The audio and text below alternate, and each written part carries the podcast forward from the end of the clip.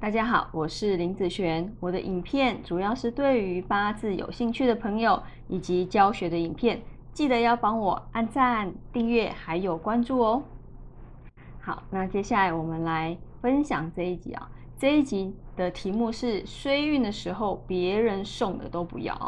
那什么叫做衰运啊？一般我们啊称为衰运啊，第一名是谁啊？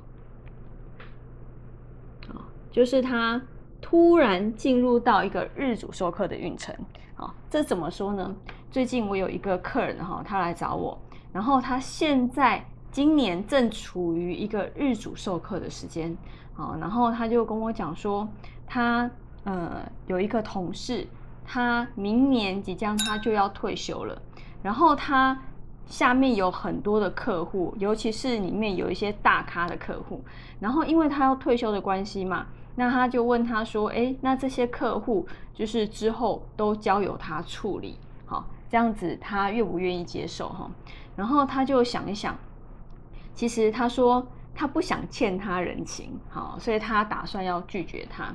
然后我就跟他讲说：“呃，今天这一个人他是要退休，好，他不是说平白无故给你，他今天不把这些。”业绩免费的业绩给你，免费的客户给你，他也是要给别人。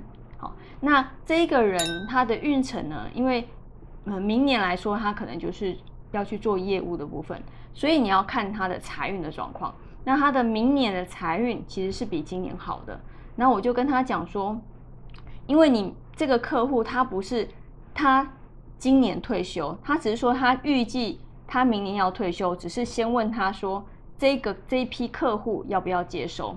那以他明年的运势来看，明年的财运是会变好的，也代表说，如果他明年接收到这批客户，对他的好，不管是业绩来讲，都是非常有帮助的。我跟他讲说，呃，现在你可能会觉得不想要，好，或者是 你怕欠人家人情，好，那其实基本上，呃。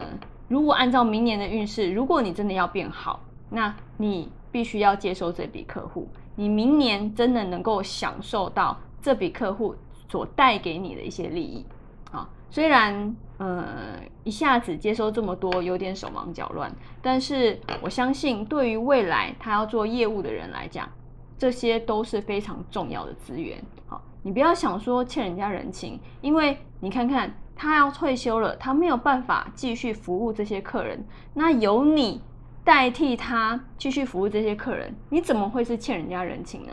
好，你只是来帮助他，呃，继续服务这批人而已。那对他来讲，反而不是欠人情，而是帮他的忙。好，所以就是看你是用什么样的角度去想这些事。好，对于你的角度来讲，可能是这样，因为他免费送的业绩嘛。可是对于另外那个即将要退休的人来讲，其实你是帮了他很大的一个忙，好，所以呃，在一个不好的运势里面哦，不管别人可能送你的客户送你的业绩，你可能会不太想要，哎，哦，好的东西都不太想要，因为这是衰运的时候，你什么都不想要，然后什么都会觉得呃怕这个怕那个的，但是其实。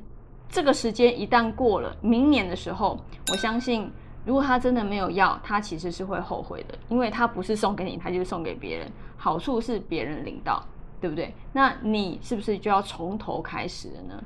好，所以有些东西，呃，如果对你来讲是有帮助，那对这个人，好，他的学长来说，其实也是有帮助的话，那就大胆的接收，那也要注意他明年的运势是怎么样，然后再来去判断说。这个东西接收到底好或是不好？